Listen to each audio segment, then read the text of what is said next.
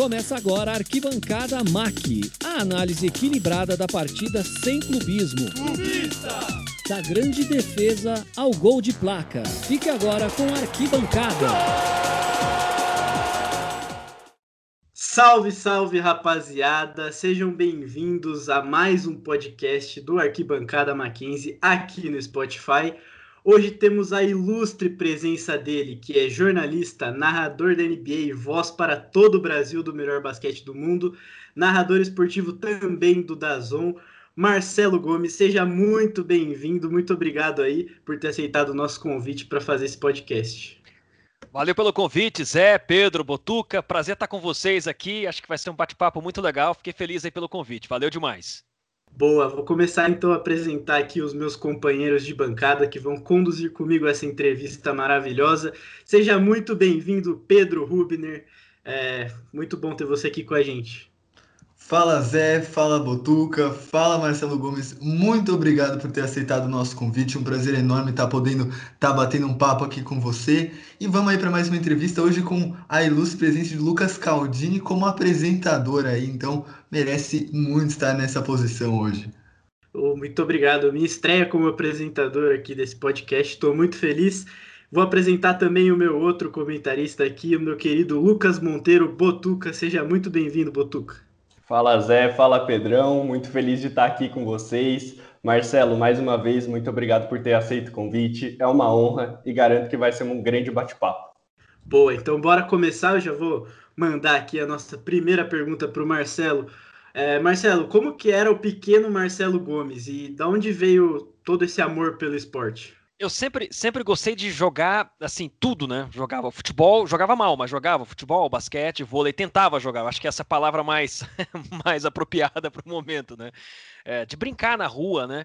E, e, eu cresci no interior de Minas, então era muito mais fácil é, viver e conviver brincando na rua o dia todo. Chegava da escola, ia para pracinha, ia para rua brincar de bola, brincar, enfim, andar de bicicleta, ia, pra, ia de bicicleta para a escola. Então, assim, é uma realidade diferente de muitas cidades, eu acho que boa parte das cidades hoje, dos, dos tempos atuais, é, de uma forma geral.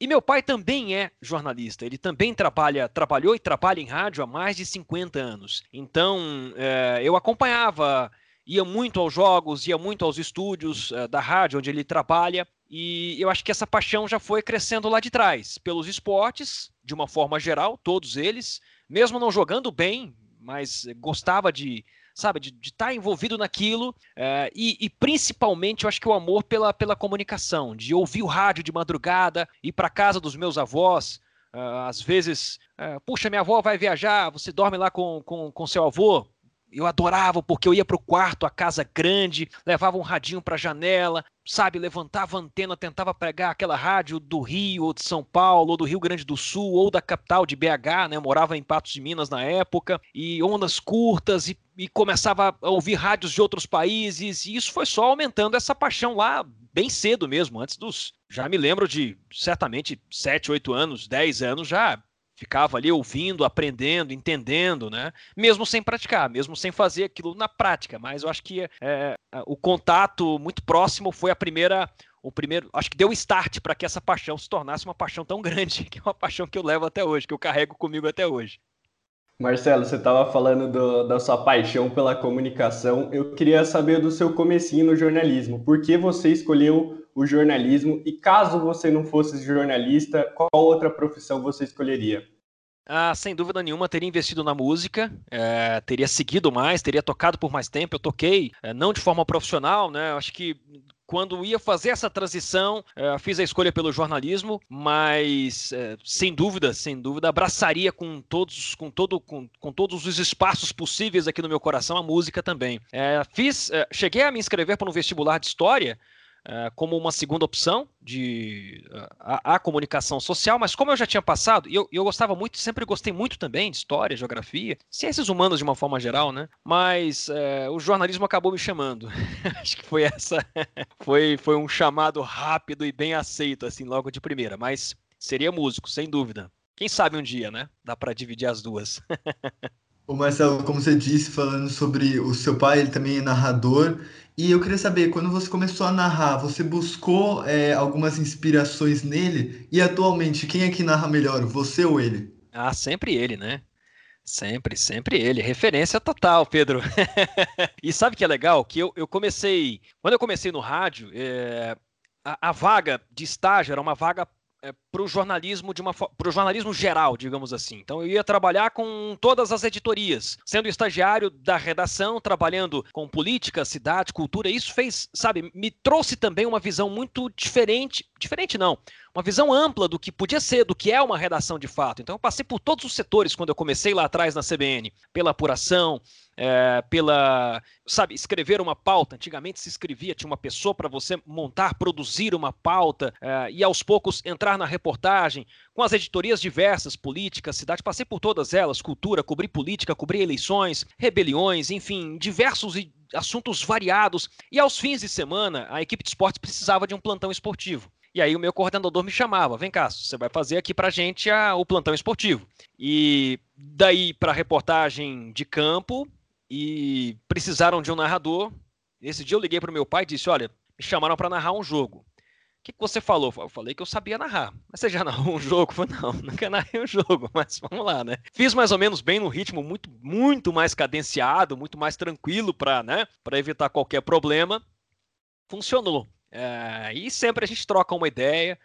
É, eu peguei algumas. O, o Achou o caminho do gol quando é, eu, eu fazia mais jogos de futebol. Hoje, esse ano eu fiz menos jogos de futebol, né? Então era um termo que eu usava mais nas transmissões de futebol. Achou o caminho do gol. Era algo que ele sempre falava e sempre fala nos gols dele, no final lá da narração do gol. Eu usei, peguei liguei, só liguei avisando, ó, oh, tô pegando emprestado esse achou o caminho do gol aí porque é legal, vou usar para mim, obrigado, não me processe. claro que não, né? Mas sim, é uma referência. Cresci ouvindo, né? Cresci ao lado, então é uma referência direta. É, o Marcelo, qual que é o seu grande sonho? Acho que o maior sonho dentro do jornalismo e qual que é a sua maior, maior inspiração como jornalista? Ah, tenho muitas inspirações, assim. Eu acho que seria injusto citar uma pessoa apenas. Tantas pessoas que me ensinaram muito, sabe? Tantas pessoas que me ensinaram e continuam me ensinando. Então, eu tive muitos professores, assim, durante. É, desde o tempo de faculdade, desde o primeiro professor que me deu uma chance na rádio da universidade, o professor Mosair, lá atrás, na, no UniBH, em Belo Horizonte, é, sabe? Pensou ali entre tantos tantos e tantos alunos, vem cá, você vai ser o monitor do laboratório de rádio, você vai trabalhar comigo na rádio da universidade que se chamava FM Lagoinha, e dali eu consegui, sabe, meia bolsa na faculdade, consegui trabalhar com rádio, conhecer mais de perto, editar, trabalhar com MD, com fita cassete, coisas antigas, e aí evoluindo para o SoundForge no MP3, que era uma coisa nova, aquela coisa que chegava e todo mundo tava, sabe? Então, todas essas fases, é, sempre a gente aprende. Eu continuo aprendendo muito, ouvindo muito, é, lendo muito. É, eu acho que a gente tem que sempre ouvir, independentemente se, se a gente tem 10, 5, 20, 22 anos de carreira, mas são muitas e muitas muitas e muitas fases e que a gente sempre vai aprendendo com pessoas diferentes que vão passando por nossa vida, né? Na minha chegada à CBN aqui em São Paulo, Deva Pascovitch foi um cara que me abraçou, toda a equipe também da CBN, sabe, trazendo um cara de BH é, que não, nunca, praticamente nunca tinha vindo aqui a São Paulo, e hoje eu moro em São Paulo desde 2007, me sinto super bem em casa aqui, então foram várias e várias fases. Sonho, eu tinha um sonho de narrar uma Olimpíada em loco, foi muito legal participar da cobertura dos Jogos Olímpicos do Rio de Janeiro. Tinha um sonho de cobrir uma Copa do Mundo em loco, consegui co cobrir a Copa aqui no Brasil. É, o próximo passo acho que é fazer uma final de NBA, quem sabe, em loco.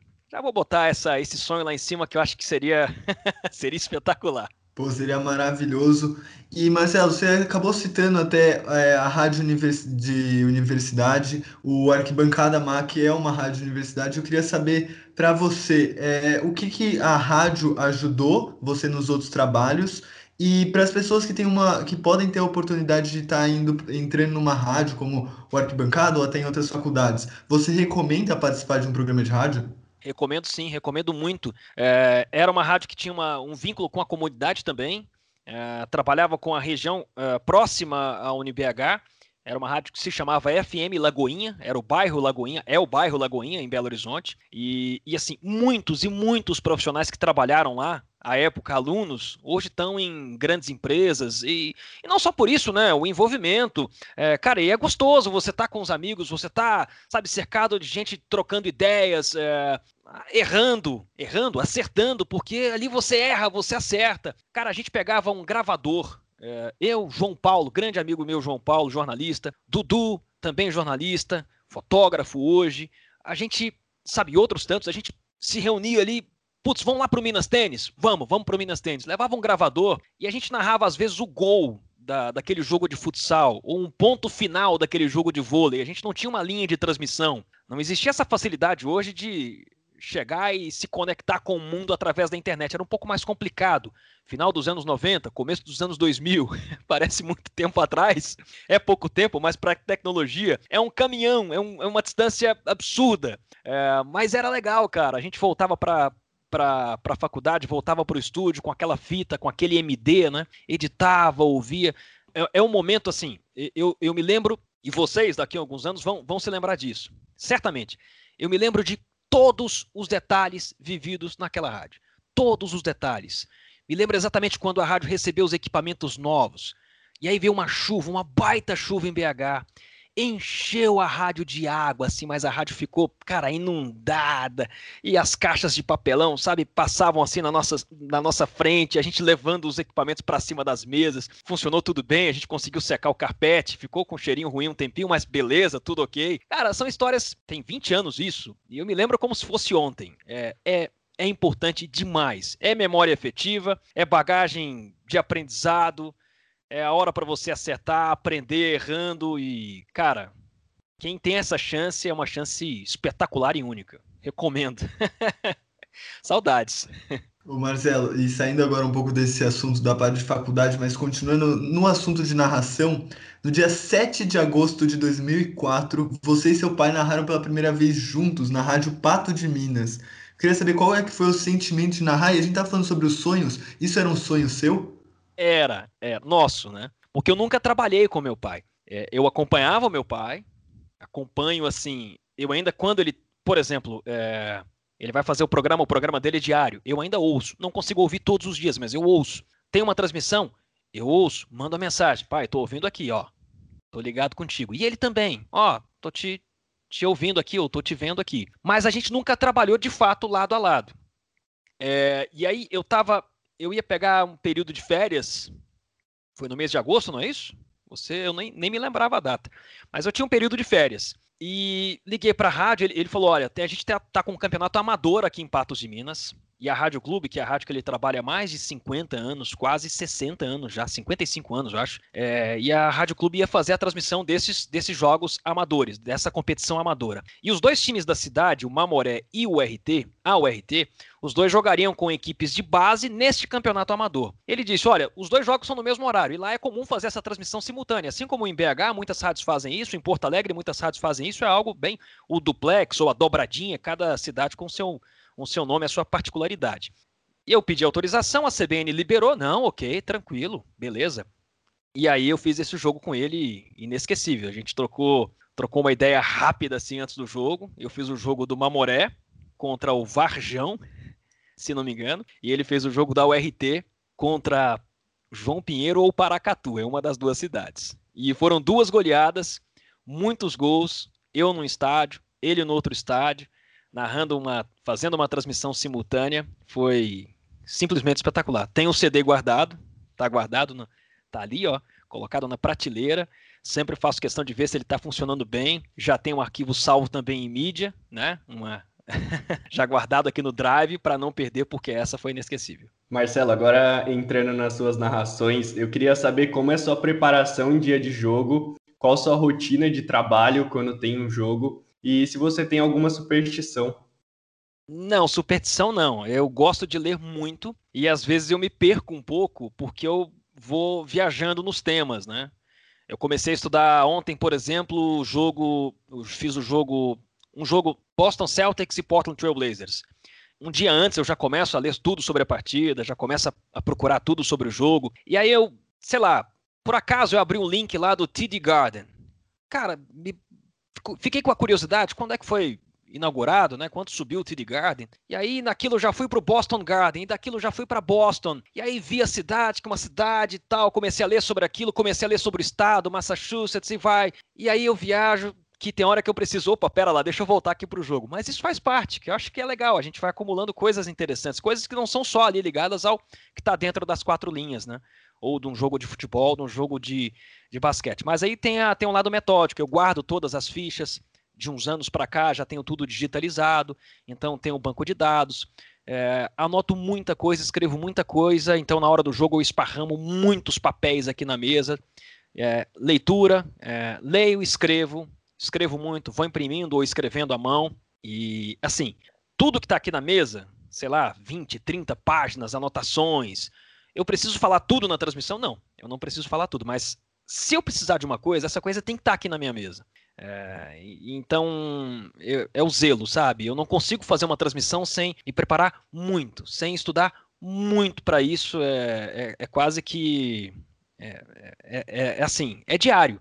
É, não tem um jogo que eu não esteja. Eu tenho uma transmissão numa terça-feira, segunda-feira eu não tenho um jogo, mas segunda-feira eu já estou me preparando para a transmissão de terça-feira, anotando, já adiantando informações, já levantando fichas, fichas individuais, onde esse cara nasceu, quanto ele pesa, de onde ele veio. E além disso, não só essa coisa meio Wikipédia, mas, sabe, o lado humano da história, entender o porquê, entender, sabe, como as coisas funcionam. E, e o mais importante, saber usar isso da transmissão, para não ficar um, uma coisa muito, sabe, uh, informação, informação, e, e você acaba uh, se perdendo na, na, contação da história, que faz uma parte fundamental de qualquer transmissão esportiva, né?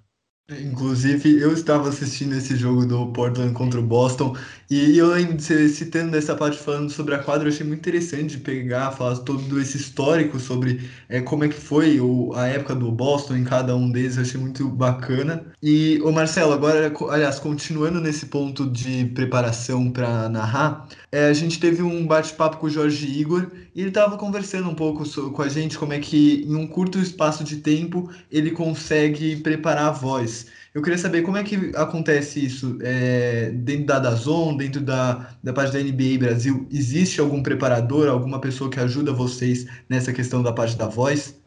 É, já tive preparadores, assim, trabalho com fono, né, em, em alguns momentos, né, tive na, na transmissão dos Jogos Pan-Americanos pela Record, em 2019. A gente fez um trabalho específico porque era uma competição curtíssima e a gente ia fazer muitos e muitos, muitos jogos. Uh, tivemos isso também na, na Rádio CBN para algumas competições em alguns momentos e tivemos até um trabalho já de longo prazo, né? A gente tinha um acompanhamento, fazia alguns exames. E hoje eu, eu tenho muito cuidado, assim, não, não, não costumo gritar muito, quer dizer, não grito, né? No dia a dia eu não grito. Pelo contrário, sou até uma pessoa muito, muito tranquila no dia a dia. É, na transmissão também não. É, me aqueço sempre, né? Tem um aquecimento vocal para se preparar e não tem, não tem muito assim, não tem um, um, um segredo especial. Água, bastante água e segura, vamos pro jogo, né? Mas especificamente agora, nesses, nesses, nesses últimos dois anos, não fiz nenhuma, nenhuma preparação especial, não. Só o cuidado que eu já venho fazendo do dia a dia e das, das transmissões em si. É, o Marcelo, você trabalha com dois, entrev é, dois entrevistados aqui do Arquibancada MAC, o Ricardo Bugarelli na NBA Brasil e o Andrei Camp na Dazon, né? É, além dos dois também, com qual comentarista você tem uma identificação maior? E como que você criou esse entrosamento? Ah, são, são comentaristas espetaculares. Você citou dois a equipe do Dazon, o, o Dazon fez uma equipe muito legal, cara. O Dazon fez um, um time de comentaristas muito bom. Então, pude trabalhar com, com o Andrei, pude trabalhar com o Gustavo Fogaça, com o Fernando, é, enfim, cara, uma equipe assim com características de comentaristas com características específicas, mas cara, um, um prazer. Você chega, Rafael Oliveira, você chega e olha, você tá com aquele aquela quantidade de, sabe, de informações e você olha para o lado e aquela quantidade de informações, então é muito legal, um vai completando o outro, e o mesmo no basquete, com o Bulgarelli, com o Vavo, com a Lana, com o, o Fábio Malavasi, cara, que, que eu escutava quando via ESPN Internacional lá atrás, quando eu comecei a gostar de basquete, aí poder fazer jogos com, com, com o cara é, é, é, é muito bom. Então, assim, o, o mais interessante é que são comentaristas com estilos, acho que a gente pode usar isso, né? estilos diferentes, né? Mas é, é muito difícil você encontrar um, um comentarista de ponta hoje que não seja um cara extremamente bem informado. Eu tenho sorte, né? E o privilégio, acho que esse é o, é o termo mais correto, o privilégio de trabalhar ao lado de pessoas assim que, que chegam para uma transmissão e você sabe, é legal você chegar para uma transmissão e, e, ter um cara extremamente preparado do seu lado. É muito bom. É muito. É, te, te, deixa mais tranquilo, mais seguro. E o produto sai um produto muito mais redondo, né? Muito legal isso. Muito bem. Marcelo, eu queria saber agora de você. É, você trabalhou em mais de 20 modalidades esportivas. Qual a sua modalidade preferida? Né? Qual esporte você mais gostou de trabalhar? E qual é o esporte mais difícil de narrar? Basquete é o que eu mais gosto, sempre foi o que eu mais gostei. É, não por, por estar fazendo hoje, mas sempre foi o meu esporte, a modalidade preferida. No rádio, o mais difícil para transmitir no rádio Ai, foi. Eu tô pensando aqui, porque eu acho que a, a minha conta é, são, são muitas modalidades. Muitas e muitas e muitas. No rádio, no rádio. No rádio, acho que foi o tênis, o tênis, o tênis, né? Eu, eu, eu cheguei a fazer uma final de tênis, uh, uma no PAN de 2007 e um trecho de um jogo, foi um final de um jogo dos Jogos Olímpicos agora do Rio, de tênis, né? Então foi, foi mais desafiador, assim. Tinha bastante informação, foi uma transmissão ok, legal, foi boa, uh, mas foi difícil, foi desafiador assim. O basquete é o preferido. Na TV já é mais tranquilo. Uma coisa é você narrar, sabe, 35, 40 modalidades. Eu não fiz, nunca fiz essa conta, sabe, mas já, já são muitas. No rádio o desafio é um desafio diferente. E foi muito prazeroso poder narrar a Olimpíada do Rio de Janeiro eh, em 2016 com a equipe da CBN fazendo as transmissões lá do Rio de Janeiro. Foi, foi muito legal, foi muito bom. Boa. O Marcelo, é, após 17 anos, em 2017, você foi desligado das rádios CBN e Globo.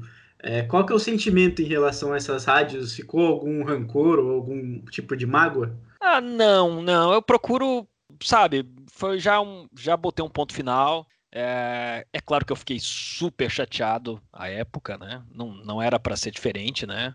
É, a gente fica, tal, se lamenta, mas eu sou um cara super, super tranquilo, sabe? Super de, de boa com isso, porque o sentimento que eu tenho é que eu fiz o melhor que eu, que eu, que eu pude fazer e entreguei ali 17 anos de, sabe, de produtos, de inovações, de transmissões, é, de reportagens especiais. Então foi um período que eu consegui aproveitar. Aproveitei, aprendi. Não levo, não levo rancor. Converso muito com o pessoal que trabalha por lá ainda com a equipe da CBN, sobretudo, né, porque foi a equipe que eu tive mais proximidade, né, com os, com os, com, com os comentaristas, repórteres, pessoal que continua por lá, os que já saíram também, claro, né? Então não, não tem, não fica assim, ah, no, no dia você fica chateado, claro, não dá para ser diferente, né? Mas ponto final, já foi, já passou. Tô feliz onde é, consegui novos desafios, sabe? Desafios diferentes que eu não imaginava que num período tão curto eu conseguiria, é, sabe, jogar e alcançar. É, eu acho que esse é, é, o ponto mais é o ponto mais importante, olhar para frente sempre, né? Não leva uma água não, de forma alguma. Gratidão por muitos momentos bons por lá. Marcelo, agora entrando um pouquinho no basquete, eu queria saber quando e como você começou a acompanhar o basquete e a NBA. E dois entrevistados, o primeiro é o Buga, torcedor do Portland Trail Blazers, e o outro entrevistado que a gente fez é, foi o Gustavo Zupac, ele é torcedor do Houston Rockets. Eu queria saber se você tem um time na NBA também. Tem, o San Antonio Spurs. É... Brincava muito com o Zupac, né? Foi um período bom do San Antonio Spurs, ganhando do Houston Rockets, então a gente trabalhava junto na época. Com o Buga a gente sempre briga, né? brinca, né? Briga não, brinca, né? Porque hoje, uh... bom, os dois, Portland hoje tá legal, tá ok, né? O San Antonio tá ali para classificar a play-in, vamos ver se vai, vai acontecer alguma coisa, mas San Antonio Spurs. Comecei a acompanhar no final da década de 90, começo dos anos 2000. Pra valer, pra valer mesmo em 2003, 2002, 2003, mais assim, de perto sabe? Acompanhar e consumir mais e mais informações, mas sempre acompanhei o basquete. Quando eu entrei na CBN, o primeiro título que eu acompanhei foi em 99 do San Antonio Spurs. E eu, antes disso, eu, eu digamos, eu comecei a torcer para o San Antonio Spurs, porque eu ganhei um boné de uma tia que foi aos Estados Unidos e me trouxe um boné, e o boné era do San Antonio Spurs. Tá aí, surgiu a paixão assim. Em 99 eu vi aquele time jogar, se confirma a paixão, você pega aquela afinidade, né? E bora lá. Já quando eu cheguei, logicamente, antes mesmo ou depois mesmo da universidade, quando eu cheguei na CBN, eu sempre pedia, olha, a gente precisa fazer reportagens de esportes olímpicos, vôlei, enfim, atletismo, natação e basquete. Então, às vezes, mesmo fora do meu horário de, de, de trabalho, eu pegava um gravador e descia lá para a rua da Bahia, lá para o ginásio do Minas, acompanhar o Minas Tênis jogar basquete, vôlei, futsal, principalmente basquete. Fui a Uberlândia, eu saí de BH, fui para Uberlândia acompanhar as finais uh, da Liga Sul-Americana de Basquete por dois anos. Então, no, no segundo, num, um dos anos, Uberlândia não foi a final, foi numa semifinal. É, então, sempre teve, eu sempre tive esse, essa, esse gosto, sabe, esse apreço pelo basquete. Agora a NBA acompanhando de perto de 99 e 2002 com consumindo mais informações, sem dúvida. O Marcelo, falando sobre outra equipe agora, é, a gente sabe do, do grande hype que foi criado no, em cima do, do Brooklyn Nets, uma equipe com Kyrie Irving, Durant, ainda chega o Blake Griffin, é, o Harden junto nisso. E só que eles até agora não conseguiram jogar por muito tempo junto devido às lesões. E eu queria saber duas coisas de você. Primeiro, é, qual a sua opinião sobre essa formação desse time? E você acredita que essa equipe pode dar certo ainda, mesmo com esse estrelismo e a questão dessas lesões? As lesões, uh, eu acho que a questão da. As lesões, sim, são mais preocupantes do que a questão individual, porque o individualismo ele se acerta numa, numa final. É, eu não consigo imaginar um jogador que, sabe, com tanta gente acompanhando, com, tanto, com tanta expectativa que foi criada, tamanha expectativa criada em torno disso, o cara consiga pensar. É claro que ele vai pensar nele também. São jogadores que olham para a estatística, sabem exatamente o que estão fazendo em quadra e sabem exatamente o quanto eles podem entregar em números, uh, estatísticas, desempenho em quadra. Mas aí é, ele pensa também, pera lá, eu não posso, sabe, deixar o time na mão, eu não posso colocar tudo a perder, porque eu vou ser foco de uma crítica muito forte. A crítica mais forte será, sem dúvida, em cima do Brooklyn Nets. Mais do que a dos Clippers, mais do que a dos Lakers, muito mais do que a dos Bucks, muito mais do que a dos Sixers. O time que se preparou e se colocou nessa condição de favorito foi o time do Brooklyn Nets. Uh, mas as lesões preocupam sim. Preocupam até pela idade de alguns jogadores no Brooklyn Nets. Né? Não é um time com tantos novatos ou jogadores mais jovens assim. É um time mais, mais para o lado de experiente. Então acho que essa questão de lesões sim é uma questão a ser observada. Bom, aproveitando que você está falando de lesão, vamos puxar o gancho. É, o LeBron deu uma declaração falando que ele não está 100% e talvez não volte a ficar 100% nunca mais na carreira. É, você acha que a gente começou a ver agora o declínio do LeBron James oficialmente? Ah, eu, eu prefiro esperar, porque ele é uma máquina física, né? Ele é uma máquina de, de, de jogar basquete, com a idade que tem, com o físico que tem. Então, assim, qual o patamar? A, a gente está é uma declaração do LeBron. Não que eu esteja duvidando do LeBron James, longe de mim. Mas qual que é o padrão que ele se coloca, o que ele se, que ele, que ele se propõe, digamos assim? É um padrão elevadíssimo, ele se cobra muito. Então, talvez esse padrão do LeBron James ainda seja um padrão é, fora de série para qualquer um analista. Então, daqui a pouco a gente vai entender isso. Eu prefiro esperar um pouco mais. É, é claro que as lesões agora vão pesar muito mais. Foi assim com o Gasol, vai ser assim com, com Serge Ibaka? Sim, vai ser assim com o Serge Ibaka, vai ser assim com LeBron James. É, a idade, enfim, é, é, algo a ser considerado a partir de agora sim, em qualquer lesão. Mas eu prefiro esperar. Quando o assunto é LeBron, é bom ter, ter cautela. O cara tá o que ele estava jogando era uma enormidade, né? Fisicamente, vamos, vamos tirar aqui a parte a parte é, técnica, né, de liderança. Você pode até discutir, ah, tá jogando menos minutos, mas isso faz parte também da, do gerenciamento da, do jogo em si, pensando lá na pós-temporada. Prefiro aguardar. é, quando a gente falar de LeBron, nunca dá para duvidar de nada, né? Não. Mas não ainda aproveitando esse gancho do LeBron, é, ele criticou recentemente aí o play-in. É, o Luca Doncic já tinha também criticado o play-in é, é, muito polêmico tanto entre os jogadores quanto, quanto, entre os torcedores. E qual é a sua opinião sobre esse play? Você acha que ele é mais positivo ou mais negativo? Eu acho que ele é bem positivo, acho que ele é muito positivo. As alterações, a gente vai conhecer talvez daqui a dois anos a gente olhe para trás e diga: olha, não, é, não, não funcionou do jeito que a gente imaginava. Pode ser, talvez sim mas eu acho que ele é positivo. As, as mudanças são, são bem-vindas. É, quando a gente viu a mudança no All-Star Game há dois anos, muita gente disse: espera lá, Uh, estamos mudando o formato do All-Star Game. E, e aquele All-Star de dois anos atrás foi talvez dos melhores jogos entre leste e oeste. Pelo último quarto, o terceiro quarto já foi alucinante, o segundo já tinha sido bom, o último foi incrível, foi extremamente disputado, cara. Foi é, um jogo, não vou dizer que foi um jogo de playoff, mas foi um jogo ótimo de se ver. Não só ataque, teve defesa. Então, assim, as mudanças, elas, elas por vezes, elas chamam a atenção demais, porque acabam mexendo ali com, com algo muito tradicional, já já corriqueiro, já, já costumeiro, né? Eu gostei. Eu gostei, eu acho que vai dar uma mexida interessante aí da sétima, já está mexendo, né, da décima, da sétima a décima posições. Porque é, você vê uma faixa de tabela muito mais movimentada.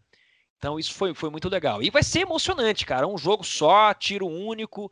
Uh, o sétimo precisa vencer uma vez aí para já avançar pós-temporada. Décimo colocado vai ter que jogar seguidamente aí para bater o seu concorrente direto acima e depois tentar uma vaga para pós-temporada. Eu gostei, gostei muito. Marcelo, agora falando sobre os brasileiros na NBA, o Raulzinho atualmente é o jogador brasileiro com maior destaque na NBA, vem sendo titular no time do Washington Wizards. E o Didi foi um jogador recentemente draftado pelo Pelicans. Eu queria saber se é um sonho futuro, um sonho muito distante no futuro, é, mais brasileiros estarem na NBA e qual que você enxerga que tem o um maior potencial para jogar numa liga grande ou mesmo na NBA?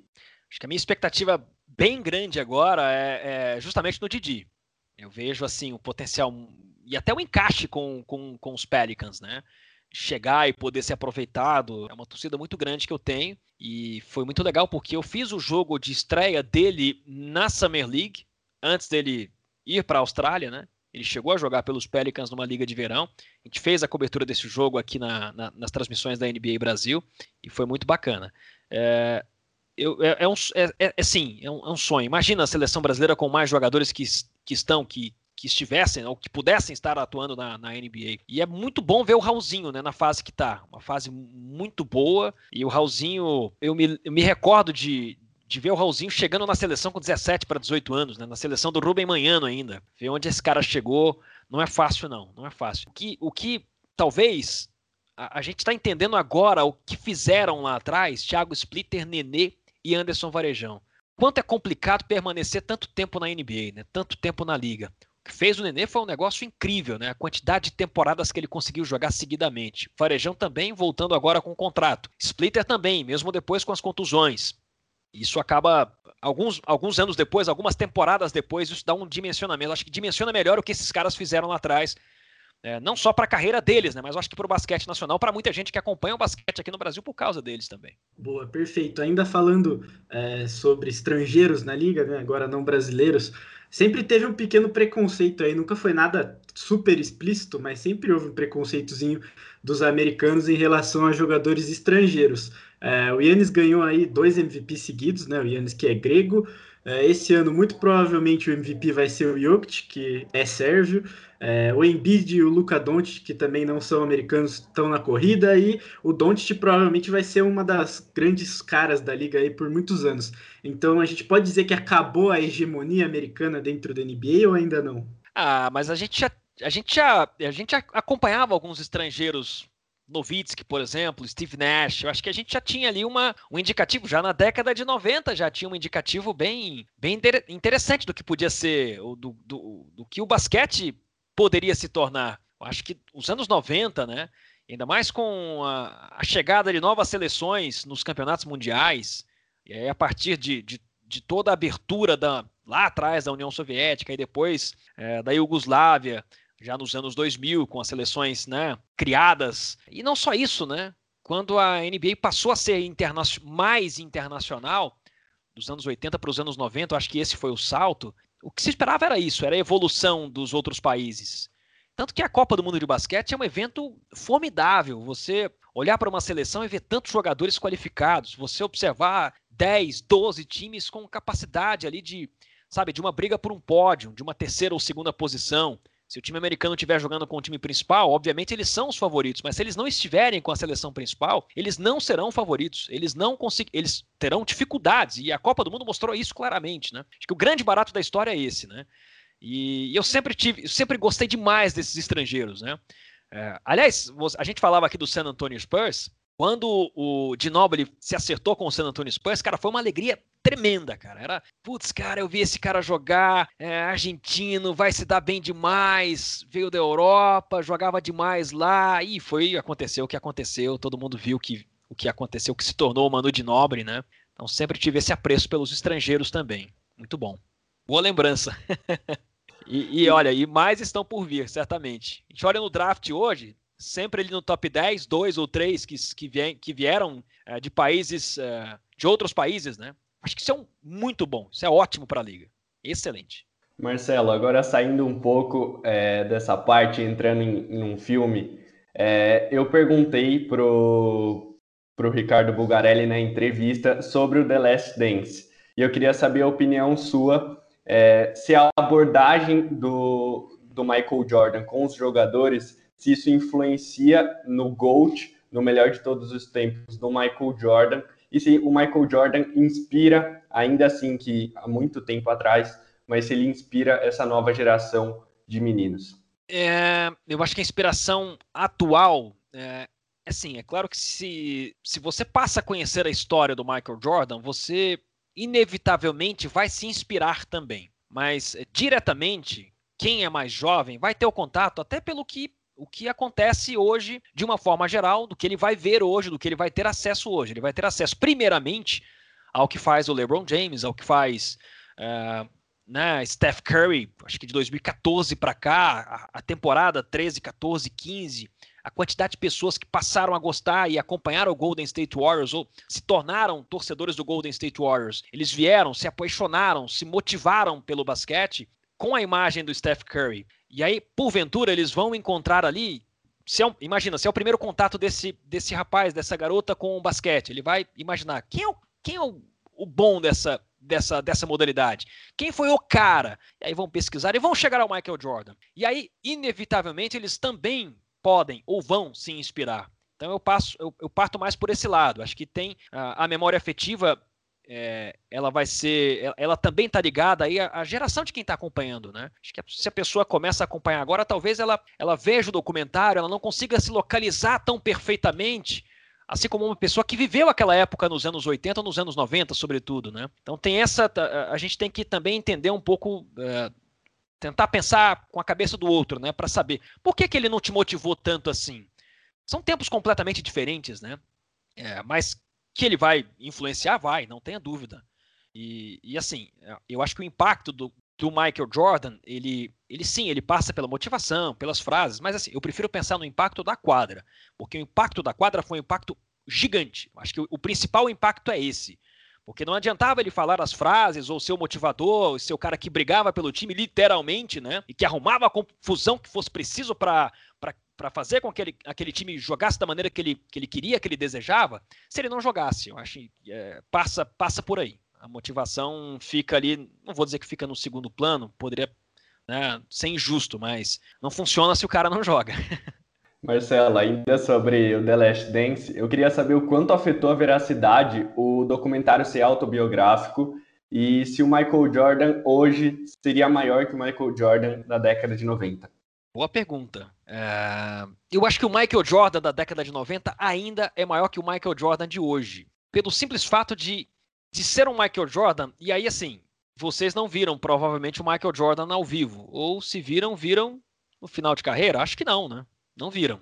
Eu também não vi o Michael. Eu vi o Michael Jordan já no finalzinho de carreira, já. Muito já no finalzinho de carreira. Mas quem acompanhava o basquete lá na Band, quando pass... sempre, né? O Chicago Bulls, Chicago Bulls, Chicago Bulls, Michael Jordan, Michael Jordan, Michael Jordan. Cara, a memória desse cara que acompanhou aquilo no, nos anos 90, é, ele, cara, ele carrega aquilo com, com muito carinho, né? Então, o documentário não vai mudar para essa pessoa. Ele pode mudar para você, pode mudar para mim um pouco, né?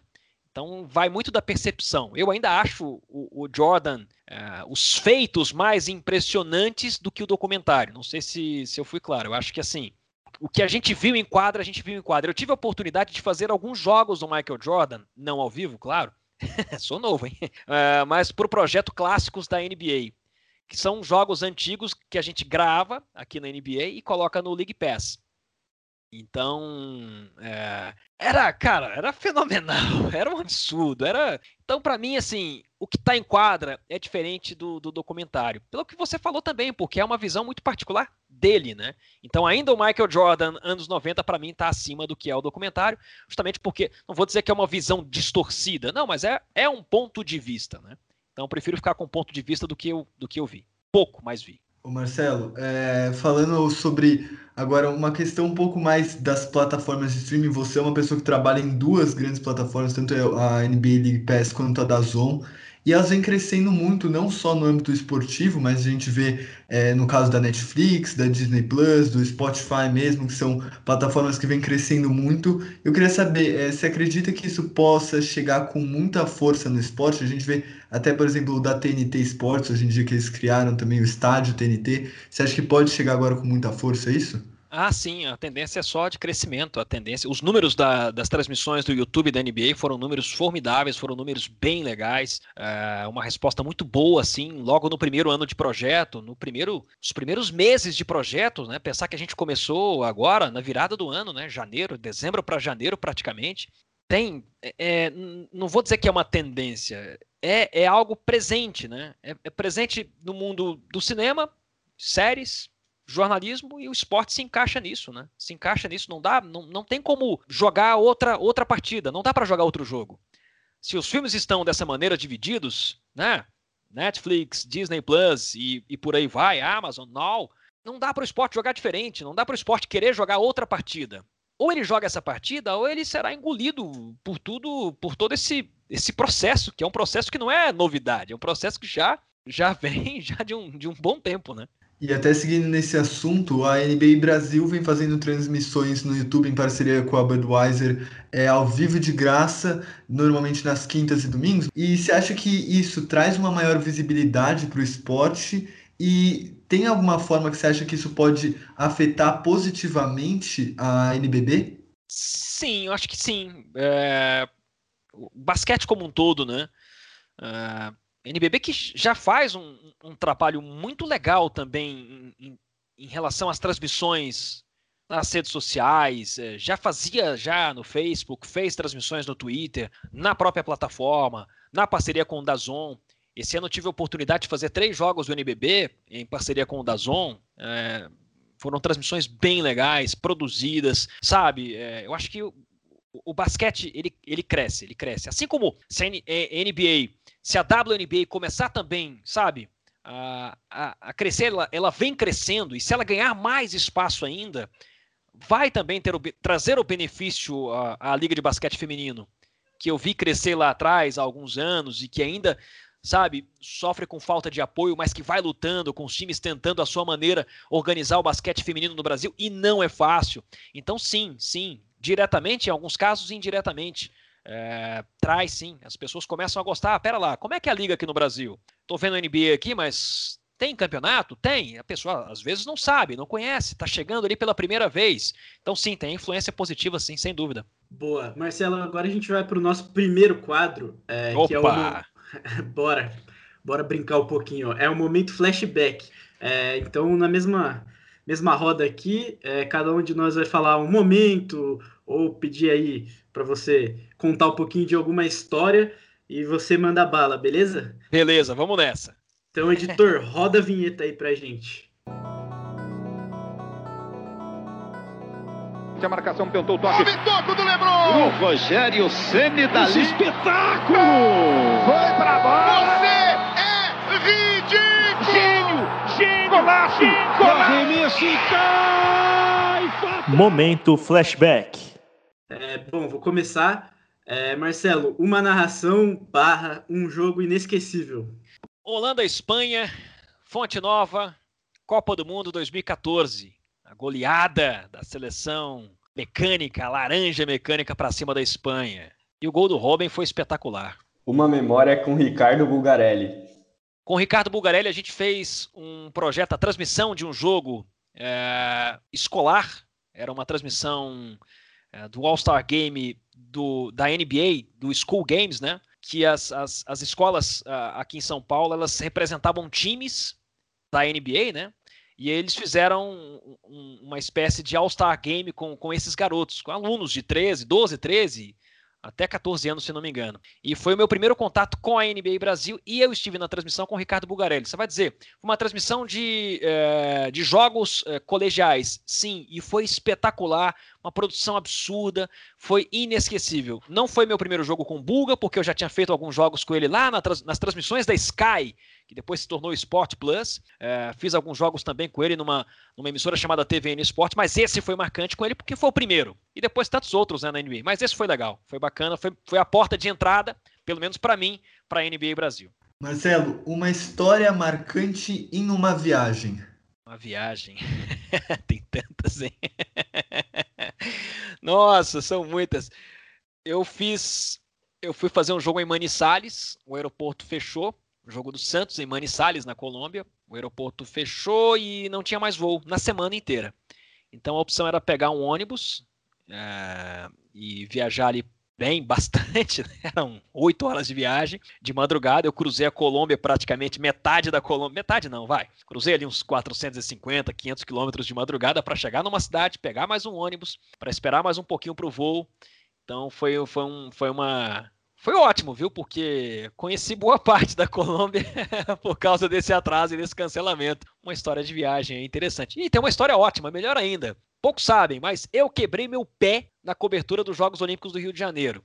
Descendo do ônibus. Eu fui descer do ônibus, caí, quebrei o pé, quebrei mesmo, quebrei o osso do pé, na sola do pé. Fui para o hospital, eh, fui para a rádio, transmiti um jogo de handball, Brasil e Alemanha. Foi um jogaço, o Brasil jogou demais, com o pé para cima assim na cadeira, né, inchado, uma bola assim, o dedo, sabe, latejando gelo, tal, pedia gelo. Dali, ó, você tem que ir pro hospital. Fui pro hospital, engessaram meu pé, botaram gesso até o joelho. É, você quer voltar para São Paulo? Não, não. Até porque as transmissões todas eram feitas do estúdio. Então, assim, não, não, não existe a menor possibilidade de eu voltar para São Paulo, é com o pé para cima e não tem problema nenhum feita, feita a cobertura olímpica. É, e eu tirei boa. o gesso depois de dois dias. Não aguentei, é. coloquei uma bota. A galera acha que é só jogador que se lesiona, jornalista também se lesiona. É caindo do é... ônibus, né? Muita. dá nem para contar uma coisa dessa, né? É, tra traz uma queda um pouco mais é, sofisticada, tal, né? Mas cair do busão bem, cair bonito, sabe? Boa, Marcelo. É, isso pode ser de qualquer esporte, tá? Maior performance que você já viu ao vivo. Usain Bolt. Uma memória de Michael Jordan, LeBron James ou Kobe Bryant. Michael Jordan, o jogo contra contra o Portland, que eu fiz gravado, obviamente. Kobe, uh, uma reportagem especial que eu fiz com não com ele, com Kobe Bryant, mas para trazer fazer um perfil, né? Contar um pouco da carreira sobre ele, a partir dele, Kobe Bryant, e a partir dali eu conheci bem sobre a carreira, como ele começou. Foi uma reportagem especial para a CBN. E LeBron James, ah, sem dúvida, sem dúvida, os jogos da bolha no ano passado. Sem dúvida, os jogos da bolha no passado. Tive, tive a chance de narrar alguns jogos, alguns, alguns jogos de, de pós-temporada. Acho que ali ficou, ficou marcado o quanto ele é importante, ele foi importante para a conquista do, do Los Angeles. E para fechar o nosso primeiro quadro, um momento emocionante que o esporte te fez passar. Ah, são tantos, hein? Conquista da medalha de ouro do Brasil nos Jogos Olímpicos vôlei em 2016. A semifinal para mim foi mais emocionante, foi a vitória contra a Rússia. Baita jogo, um atropelamento, foi espetacular. Foi contra a Rússia ou foi contra a final? Ou foi a final contra a Rússia? Bom, foi exatamente a Rússia depois a Itália. É... Acho que foi esse o, o momento mais mais marcante, acho que sim. E depois do jogo da Holanda e Espanha, na Copa de 2014, eu fiquei sentado um tempão na arquibancada. Porque assim, sabe, quando baixa, baixou ali, sabe, aquela coisa, e eu fiquei. É... Eu sou um cara bem, bem centrado, assim, não sou. Não sou muito emotivo, não sou. Mas ali eu fiquei parado na arquibancada, o estádio já estava vazio, esperando o pessoal desmontar o equipamento tal, sentei e ali, cara, eu pensei, é impressionante eu ter feito esse jogo, ter a chance de narrar esse jogo foi um privilégio. E foi o momento que mais me emocionou assim durante uma transmissão. Depois, na verdade, foi depois da transmissão, mas me emocionou. Fiquei ali parado um tempão, galera já saindo, já indo embora. Bora, Marcelo, vamos lá, tá um pouquinho isso, daqui a pouquinho tal, eu vou. Foi, foi marcante. Boa, maravilhoso. E agora vamos para o nosso segundo e último quadro, Opa. que é o Na Lata. É, perguntas e respostas, o nome já diz, né? Um ping-pong aí, bem rapidinho. Então, editor, roda a vinheta mais uma vez.